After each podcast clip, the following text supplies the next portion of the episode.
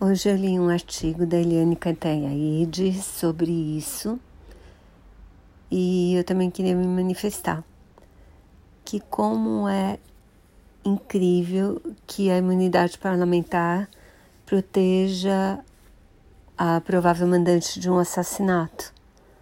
No caso dessa deputada Flor de Lis, que não só é acusada de ser mandante do crime, como ela como ela assim, como ela compromete os filhos, porque os filhos dela, ela transforma os filhos em cúmplices do, do assassinato.